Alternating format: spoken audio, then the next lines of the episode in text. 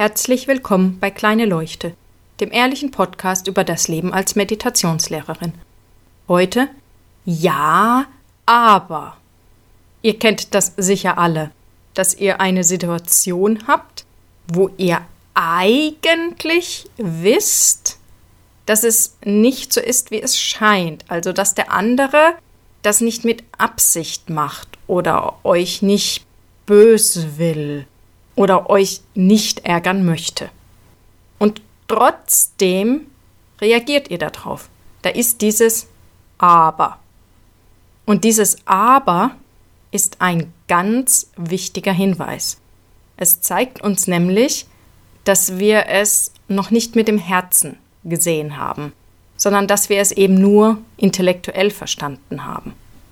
Denn natürlich weiß ich, dass einem dreijährigen Kind immer noch Dinge umfallen können am Tisch. Also der Becher, das Glas, dass es mal den Löffel fallen lässt.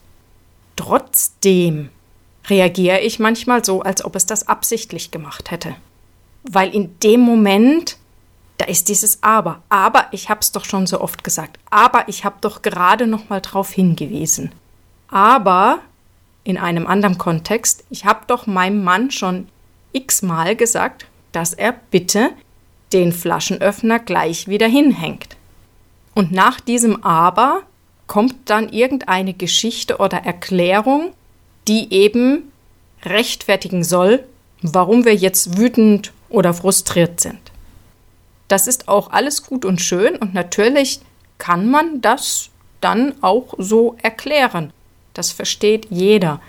Das Problem ist, dass es halt nach dem Aber ist. Und lösen können wir das nur vor dem Aber.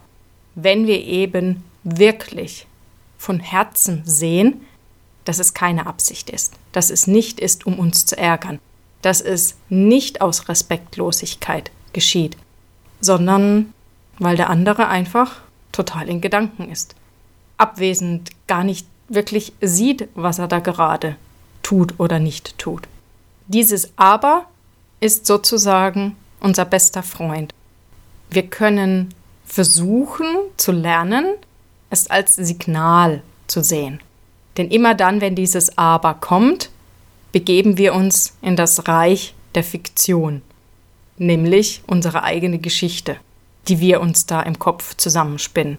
Und die hat nur bedingt etwas mit der Realität zu tun. Natürlich greift sie Elemente aus der Realität auf, aber sie macht eben eine Geschichte drumherum, die da gar nicht stattfindet. Die findet nur in unserem Kopf statt. Und wie Byron Katie immer so schön sagt, wenn ich mit der Realität versuche zu argumentieren, verliere ich. Aber nur in 100% der Fälle. Achtet mal ein bisschen darauf, wenn ihr dieses Ja, aber bei euch feststellt, welche Geschichte ihr gerade anfangt zu erzählen. Und vielleicht reicht das schon, dass ihr anfangt, euch eine andere Geschichte zu erzählen. Oder dass ihr wirklich seht, dass ihr es selbst seid mit eurer Geschichte und nicht das, was geschieht und nicht der andere. Ich wünsche euch viel Spaß dabei und einen schönen Abend, guten Morgen oder guten Tag.